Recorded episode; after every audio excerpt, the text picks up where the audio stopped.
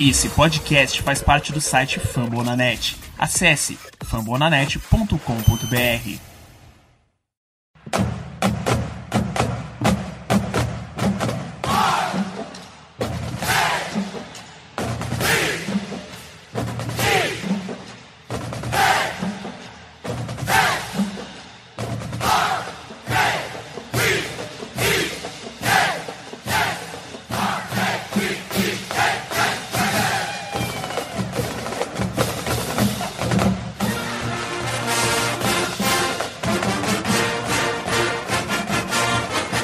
isso aí, torcida. Já falamos bastante sobre Pittsburgh Steelers, o, o, hype tá lá em cima, mas a gente não pode esquecer que a NFL continua, o campeonato continua.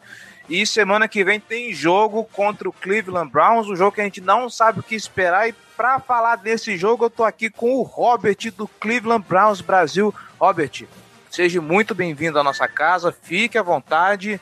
É, a cerveja tá na geladeira aí, fica. Sinta-se em casa.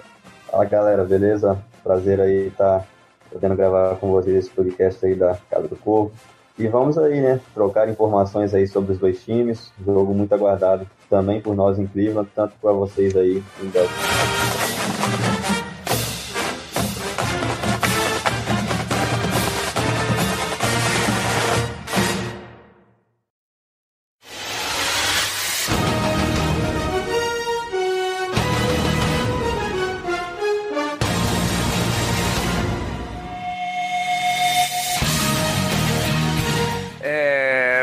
Começar pegando o retrospecto do Cleveland Browns. A temporada começou com um empate contra o Pittsburgh Steelers, naquele jogo em que tudo foi entregue na, na, nos pés do kicker e infelizmente ele deixou a desejar, tanto é que o Cleveland trocou recentemente de kicker. Aí vem uma derrota para o Saints, a, a, saudosa vitória, finalmente uma vitória do Cleveland Browns contra o New York Jets depois de tudo que aconteceu, o Tyrod Taylor saiu, entrou o Baker Mayfield e na semana 4 eu acompanhei esse jogo. A gente pode dizer que o Cleveland Browns foi meio garfado, né? Naquele first down que os juízes, juízes reverteram. É, como eu já disse para os meninos, eu não sei o que esperar desse time, porque ele está muito mudado, ele está jogando bem, mas as vitórias não estão vindo. Teve essa contra os Jets, e diga-se de passagem das minhas contas, os, Browns mereciam estar 3-1 nesse momento. Ainda tem algo a ser ajustado nesse time ou tá faltando sorte mesmo? Então, cara, como você disse, não é mais aquele mesmo Browns que vinha, que vinha sendo aí nas últimas duas temporadas. O time mudou, jogadores de mais qualidades chegaram ao elenco. Muitos jogadores jovens que tinham sido draftados em 2017, em 2016 tem mais experiência ainda na liga. Um exemplo é o Miles Garrett, que se encaminha aí para um Pro Bowl esse ano, já são quatro sacks e meio na temporada.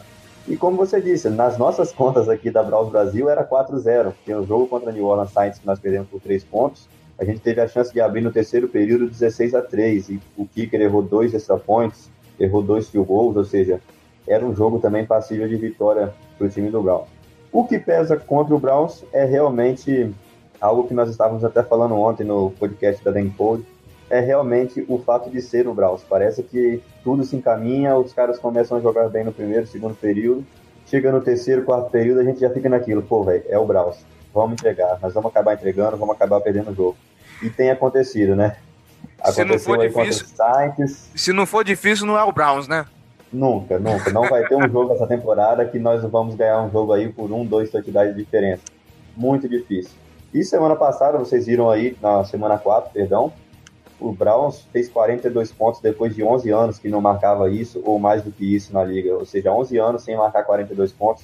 No primeiro jogo titular do Baker, ele levou o time a essas marcas, apesar de não ter feito um jogo perfeito. Tínhamos tudo para a vitória e realmente fomos garfados ali no final. O first down que o juiz reverteu olhando no, no, na marcação de vídeo, onde não tinha, não tinha como ter certeza nenhuma no lance realmente inexplicável. Ele realmente pendeu ali pro time da casa naquela oportunidade. Eu até brinquei com os meninos no, no Twitter que as zebras naquele jogo não estavam de preto e branco à toa, né? é verdade.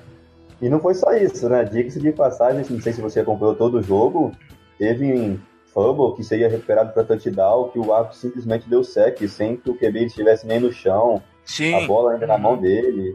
Foi Uhum. algo bem extraordinário.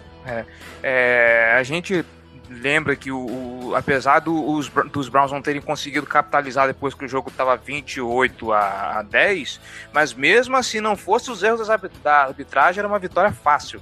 né? A gente sabe como que o John Gruden vem entregando as vitórias, inclusive no, no último quarto, né, no Oakland Raiders, então parecia ah, que estava tudo encaminhado e de repente vem a zebra para estragar o jogo. Ossos do ofício, né? Fazer o quê? Além das zebras, teve, tem algo também. É claro que a gente não tomou 45 pontos por causa só das zebras, né? Uhum. Tem, tem algo a se ajustar, por exemplo, quando você se bem citou aí, estavam 28 a 10, 28 menos 14, 28 a 14, salvo engano. Era dois touchdowns de diferença com a bola no terceiro período. Aí algumas tomadas de decisões erradas, aí não, não sei se chamadas do treinador Rui Jackson, que é o nosso head coach, ou chamadas do treinador de, de, de ataque, que é tipo, na frente da, da sua própria endzone, ali na linha de 5, 6 jardas da defesa, forçar o QB a fazer um passe com dois touchdowns na frente, acabou sofrendo fumble, fumble recuperado, touchdown pro Oakland, e dali começou a mudar o jogo, ou seja, tem muitos pontos também que foi culpa do Cleveland Browns, foi culpa de realmente dos jogadores do Browns.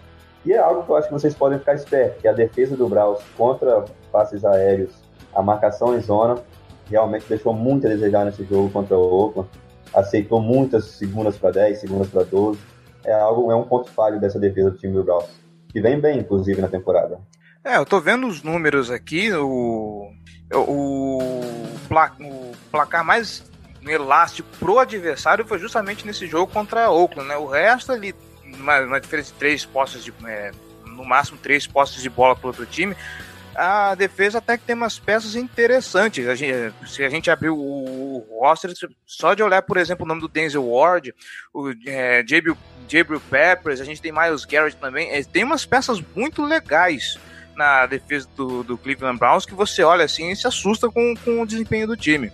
Não, com certeza. Tem alguns nomes também, os liners backs da, da equipe. Tem o Jim Collins, que é- essa é a segunda, ex-Patriots, que é a segunda temporada dele no Browns. Foi um pouco mal no, no ano passado, esse ano tá recuperando ali. O Hugh Chorlott e o Kirksey, são dois linebacks que são dois anos seguidos líderes top 5 de tackles na NFL. Realmente, a única coisinha que precisa corrigir, como eu disse, é a questão da cobertura do passe.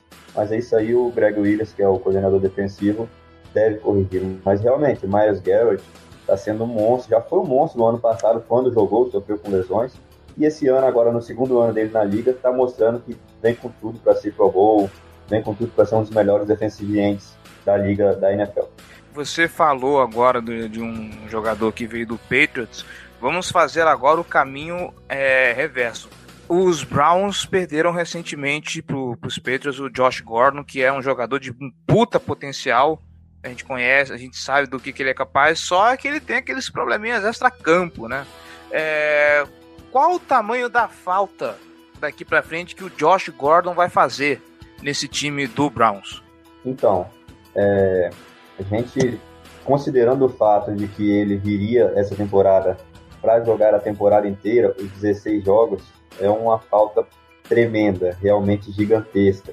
E se você pensar, há quatro semanas atrás, cinco semanas atrás, o Browns tinha estava calculando uma temporada com Harvey Landry, Josh Gordon, Antonio Callaway, é, Corey Coleman, escolha de primeira rodada, vários wide receivers bons.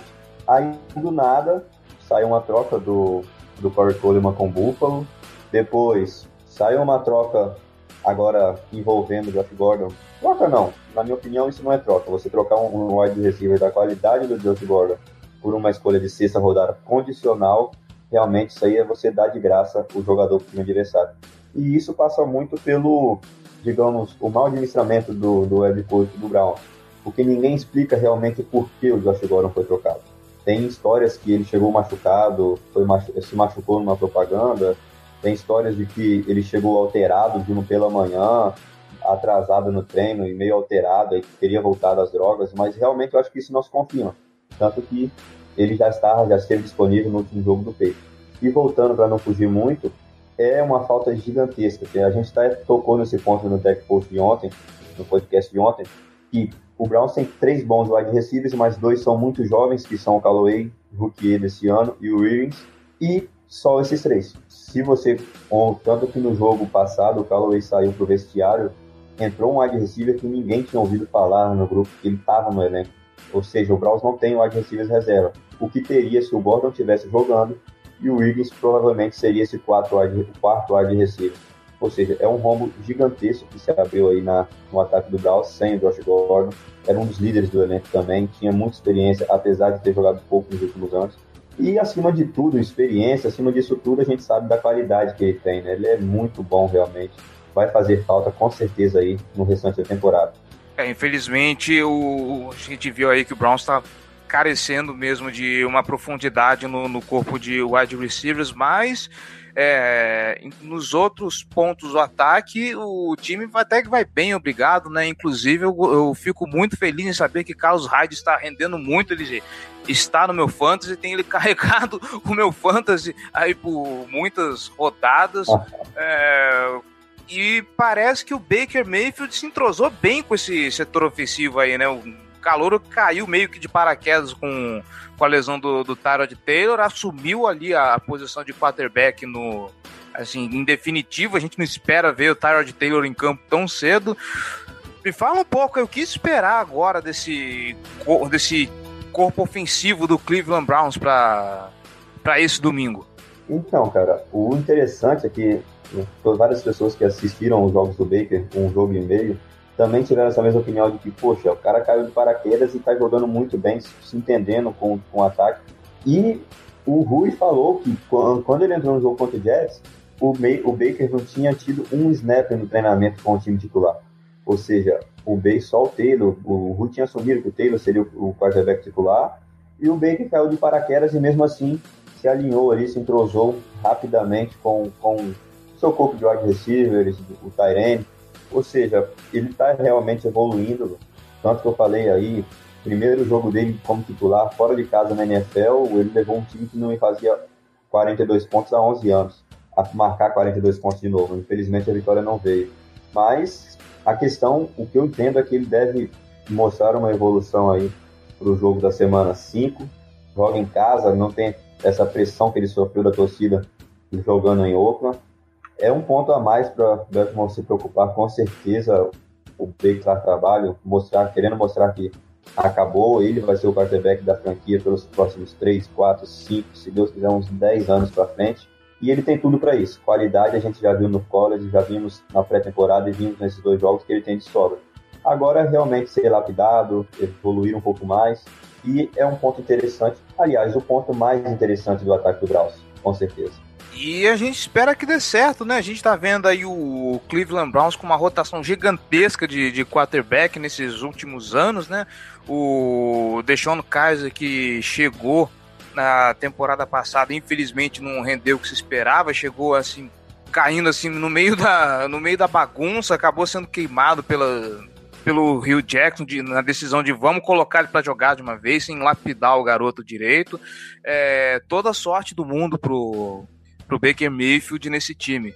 E eu espero que ele consiga levar o Cleveland Browns mesmo para frente, porque como eu costumo dizer aqui para os meninos, nada é melhor do que uma divisão competitiva. Então você ter o Cleveland Browns ali também brigando é, assim de, de, de, pé de igualdade com todo mundo ali na, na AFC Norte, eu acho assim muito gratificante, muito legal. E a NFL em si só tem a ganhar. Saindo um pouco do time, agora a gente vai para a sideline é, a galera que tem acompanhado o Hard Knocks, eu tenho ouvido uns comentários de que o Rio Jackson, ele às vezes, eu não sei se ele parece despreocupado, se às vezes ele parece.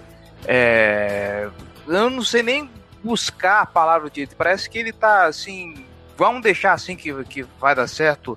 É, ele já vem sendo contestado há uns três anos. Até, até uns tempos atrás a gente relevava porque ele era head coach, se não me engano, coordenador ofensivo do time também, ele que chamava as jogadas. É, o que que o Cleveland Browns está esperando agora do desse time para 2018, ainda com o Rio Jackson e esse coach staff que está aí? Bom, eu acho que esse ano de 2018 realmente deve ser a última oportunidade do Rio Jackson mostrar um bom trabalho. Não que ah, já tem que chegar no, nos playoffs, já ia falar o Wild Card, começando do beisebol, agora tem que chegar nos playoffs, tem que ganhar, não. Mas tem que mostrar um bom trabalho, que realmente ele não fez aí nos últimos anos. Ele tem, tinha essa desculpa de ser o coordenador ofensivo também, mas agora não é. Chegou o Todd Halley lá, que é muito bom, pelo que vimos aí no Hard Knocks. O coordenador defensivo também, o Greg Williams, muito bom. Ou seja, ele tem que mostrar desempenho, tem que mostrar resultado, mostrar gestão de elenco. Eu realmente tenho um pé muito atrás com, com o Rui Jackson.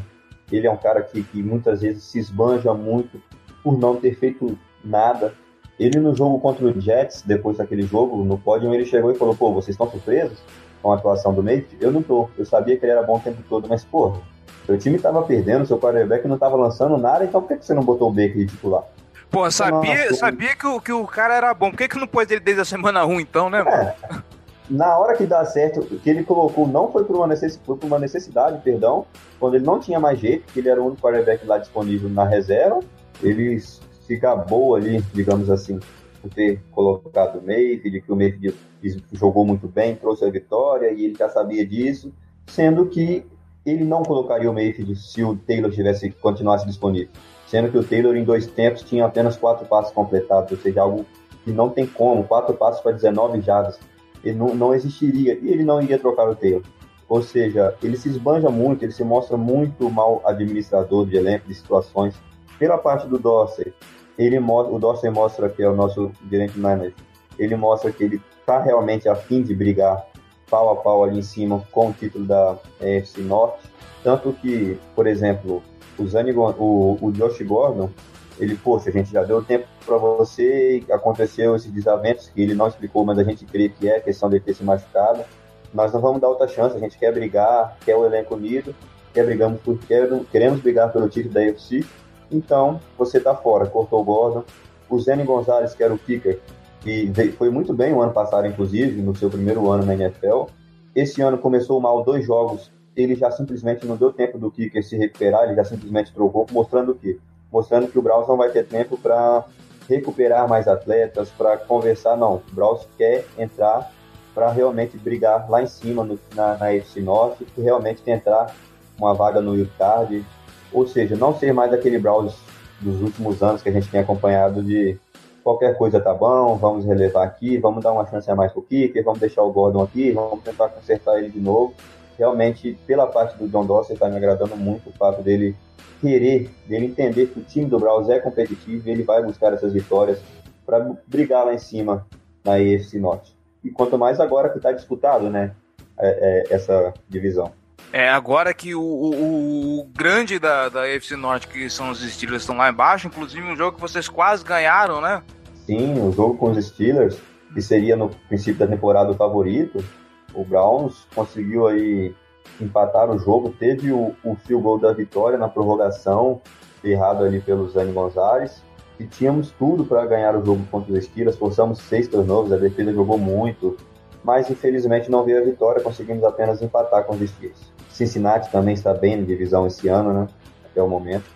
Rapaz, se, se, se, os Browns conseguirem ir pro, pro Wild Card, eu acho que eles derrubam não só Cleveland, eu acho que eles derrubam o Ohio inteira, cara, de tamanha festa que vão fazer. é verdade, um, já, a festa já, já foi, já foi imensa aí no, nessa primeira vitória depois de 600 dias, cerveja para todo mundo, né? As geladeiras lá de Cleveland estavam trancadas até a primeira vitória do Browns. O pessoal já fez uma festa imensa numa vitória. Imagine aí o Browns conseguindo ir para um wild card. Mas para isso tem muitos pontos a se acertar, tem muitos fatores ainda, são mais 12 jogos na liga, 12 ou 11, né? Perdão, 11, se eu não me engano. São mais 12. 12, mais 12 jogos. Agora são, são 12. Para tentar aí trazer o número de, o máximo de vitórias possível e depois ver, fazer a conta para ver se vai dar para brigar pro wildcard ali nas duas, três rodadas finais, ou se já vai chegar sem chances, para dar mais chances aí a outros calouros de times que não tiveram, não vão ter tanta chance no decorrer da temporada. Tá, então eu vou dar a chance, eu vou dar a chance, eu vou abrir esse espaço para você. Clube está, mas clube está com vontade mesmo no, no maior estilo Casa do Corvo, que aqui a gente é clubista. Quantas vitórias você acha que Cleveland garante? Eu, eu vou, vou, falar, vou ser sincero. Eu acho que o, o Cleveland tem chance para disputar 6, 7 vitórias. Cara, assim, No meu ponto clubista antes da temporada, quando a gente tinha no elenco Kendricks, linebacker campeão do, do, do Super Bowl com o Eagles, a gente tinha no elenco Josh Gordon, Corey Coleman, entre outros jogadores, eu realmente estava querendo uma temporada para oito a nove vitórias e essas vitórias bem divididas dentro da divisão dariam uma vaga de white card para Cleveland. Começando nesse 1-2-1 e vendo aqui a sequência de jogos, agora Baltimore, depois Chargers, que também vem bem, Tampa Bay, que já deu uma caída, Pittsburgh de novo, Kansas City, que vem muito bem nessa temporada, eu creio que, sendo clubista, mas já temos uma, mais sete vitórias daqui para frente, conseguir chegar nas oito vitórias e, e buscar aí uma vaga no wildcard. Assim esperamos, assim esperamos. Eu, eu, de coração, eu desejo toda a sorte do, do mundo. Não domingo agora, claro, mas eu desejo sorte pro, pro, pro Cleveland o Cleveland Browns voltar aos bons tempos. Vamos para as bold predictions, então? Arrisca aí um palpite de placar e uma bold para esse jogo. Bora lá. o meu placar que eu tinha do jogo que a gente tinha falado ontem, lá, sendo bem clubista, meu placar tinha sido, acho que se eu não me engano, 27 a 17 ou 24 a 14. Mas agora, analisando realmente, friamente aí, Acho que vai ser um jogo bem disputado. Não, mesmo a vitória para qualquer lado que seja, não deve ser uma vitória por mais aí de, de um de diferença. Eu acho que então no meu placar realista, algo em torno de 24 a 21 para o time de Cleveland. Mas vamos ver aí, tem tudo a ser um jogaço. Não tem mais, não tem demais assim aqueles jogos entre Baltimore e Cleveland, quanto o Cleveland de 2017, em que Cleveland realmente ia lá para tentar disputar, tentar fazer frente, mas nem pensando em vitória, né? É, então, eu tenho falado aqui com, com os meninos e o Giba até conversou com a gente enquanto gravávamos o, o review do último jogo.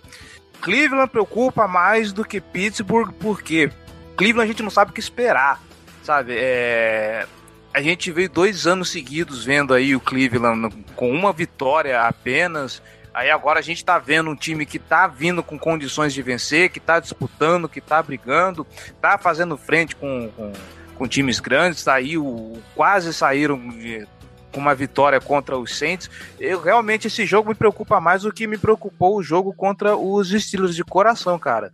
Apesar de eu achar ainda que Baltimore possa sair com uma vitória, com, com uma posse de bola, é, não vai ser jogo fácil não. Eu duvido muito que seja um jogo fácil e se Cleveland ganhar, eu não ficaria surpreso. Desculpem, torcedores, eu sei que vocês estão hypados e tudo mais, mas eu, eu não ficaria surpreso em ver uma vitória do Cleveland, principalmente porque é um jogo fora. Baltimore não costuma ter retrospecto bom fora de casa e apesar do, das derrotas, Cleveland tá vindo aí com, com vontade, com, com sangue nos olhos, né? É, e vale lembrar que é o primeiro jogo como titular do Baker em casa, né? Jogou meio e meio tempo que ele jogou, a gente já viu, não sei se vocês chegaram a acompanhar no jogo contra o Jets, a, a torcida já estava vaiando o ataque no primeiro tempo, o estádio já estava quieto, e quando eles veem o Baker levantando, indo para dentro do campo para o seu primeiro snap, o estádio realmente inflamou. A gente viu ali mesmo tomando 14 a 0, pô, cara, vai dar para virar o jogo. E é essa confiança que a gente espera contra o no jogo contra a Baltimore. É um jogo que também a gente citou, até teve até um palpite ontem no, no nosso podcast de, de, um torcedor do Browns que acha que vai vir uma vitória dos Ravens, mas com uma bela partida do Maker. Eu, realmente, também não fico surpreso para qualquer uma vitória para ambos os lados, pelo lado de Belgium, porque realmente é um time melhor, já está mais tempo jogando junto, é um time mais entrosado, tem o Joey Flacco, já é um, um baita quarterback. E o time do Browns, pelo fato de jogo do Baker em casa, estreia dele como titular em casa, estádio inflamado, jogando em casa, para ver se a gente consegue a vitória por esse motivo. Mas realmente acho que também não é nenhuma surpresa o Braus vencer esse jogo em casa. É isso aí. Mais considerações para esse jogo? Bom, como acho que não tem muita coisa, acho que como eu já falei, tende a ser um jogo baita disputado, não deve ser, acho que não deve passar de uma posse de bola de diferença para quem quer que seja o ganhador. Acho que um jogo em aberto, é, principalmente a gente deve deve citar, né, um jogo super em aberto. E tomara aí que o, que o Miles Garrett faça o Lamar entrar em, em campo para jogar, né? Deixa o Joey Flacco descansar um pouquinho lá fora. Rapaz, ultimamente eu tô vendo o, os dois entrando em campo, tá me dando medo, né? As jogadas de uns tempos pra cá até que estão funcionando, mas ver o Lamar em campo junto com o Flaco me dá um certo medo. Deixa o menino no banco, deixa ele quietinho. Os que, dois no mesmo snap? É, principalmente quando ali em um. Quando uh, jogadas de Wildcat, o Lamar entra em campo pra, como recebedor. Ah, sim. Ah, eu vi algumas contra os Steelers, mas com só o Lamar recebendo o snap mesmo. E o narrador falou certo, eu acho, né? Porque, tipo, com o Flaco, os caras sabem, pô, ele vai passar ou ele vai passar. E com o, o, Lamar em campo, acho que foi até uma jogada que ele ganhou umas oito jardas, já perto da, já dentro da red zone. Vamos ver aí se vai ter snaps contra Cleveland dessa mesma maneira aí, como você falou, né? Ah, com certeza. O, o Morning Wag ele anda meio engraçadinho de uns tempos pra cá. Robert, o microfone agora é seu. Muitíssimo obrigado pela participação, cara. A Casa do Corvo aí tá de portas abertas para você, para todo o pessoal de Cleveland, pessoal do Dog Pound, inclusive. Um grande abraço, vocês são muito queridos aqui. E agora fica aí o microfone aberto para você fazer o seu jabá.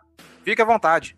Bom, primeiramente aí gostaria de agradecer a todos vocês aí pelo, por essa, pela oportunidade né, da gente estar tá trocando essas informações. Acho que são ideias bem produtivas a respeito do jogo, a respeito do time de cada um.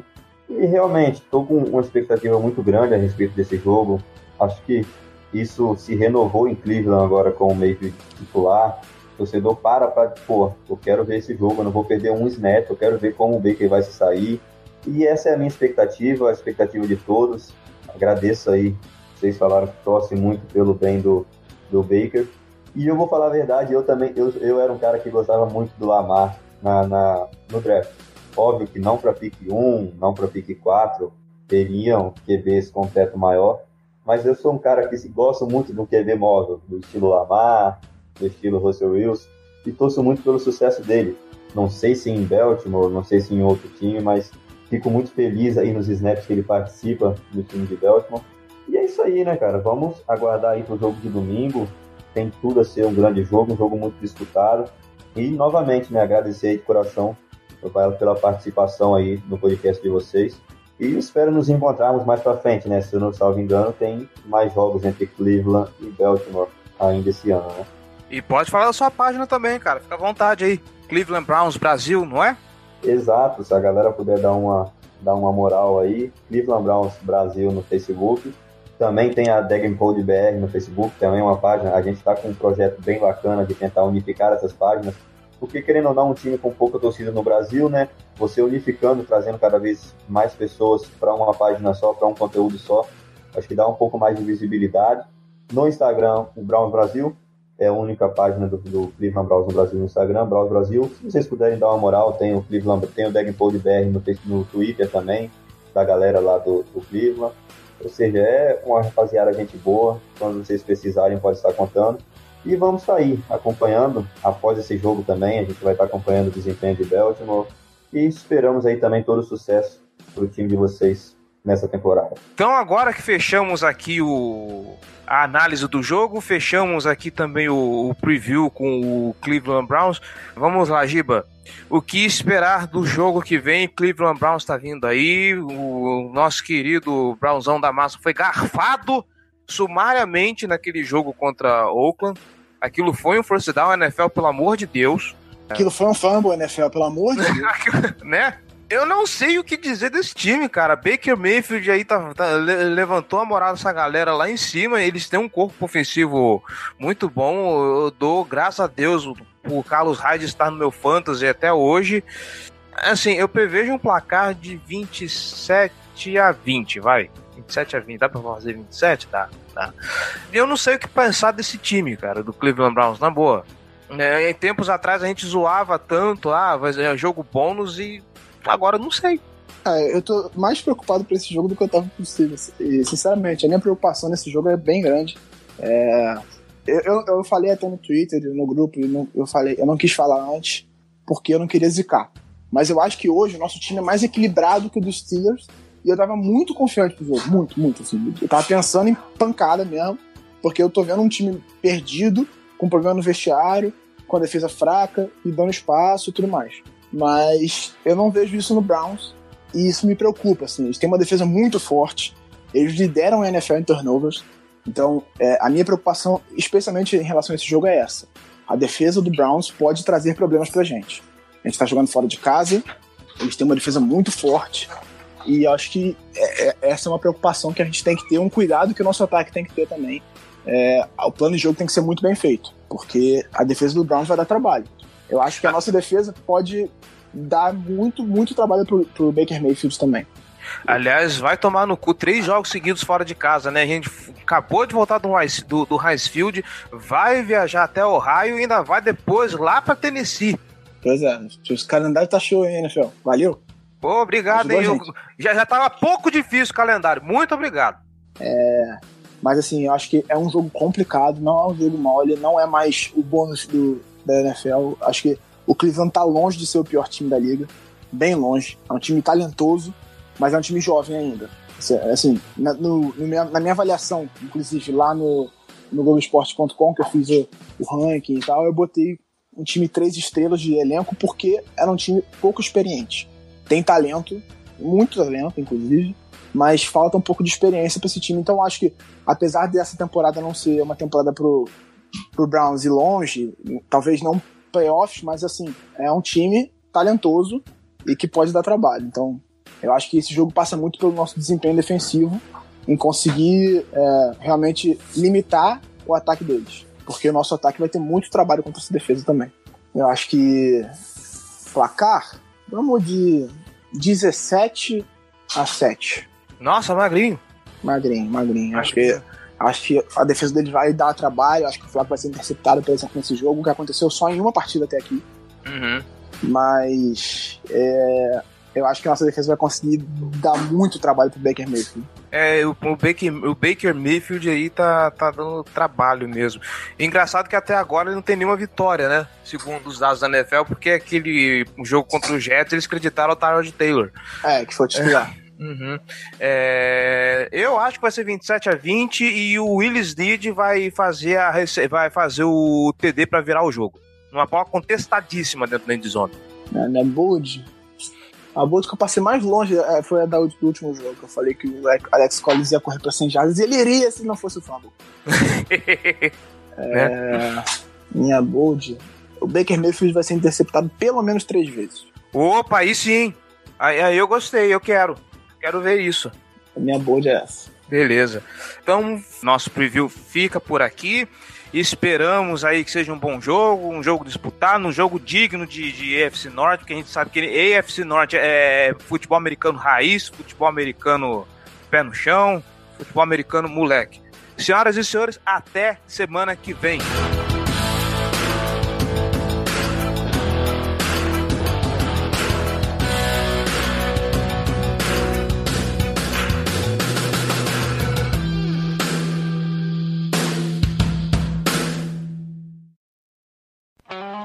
Esse podcast foi editado por Megasonic Podcasts.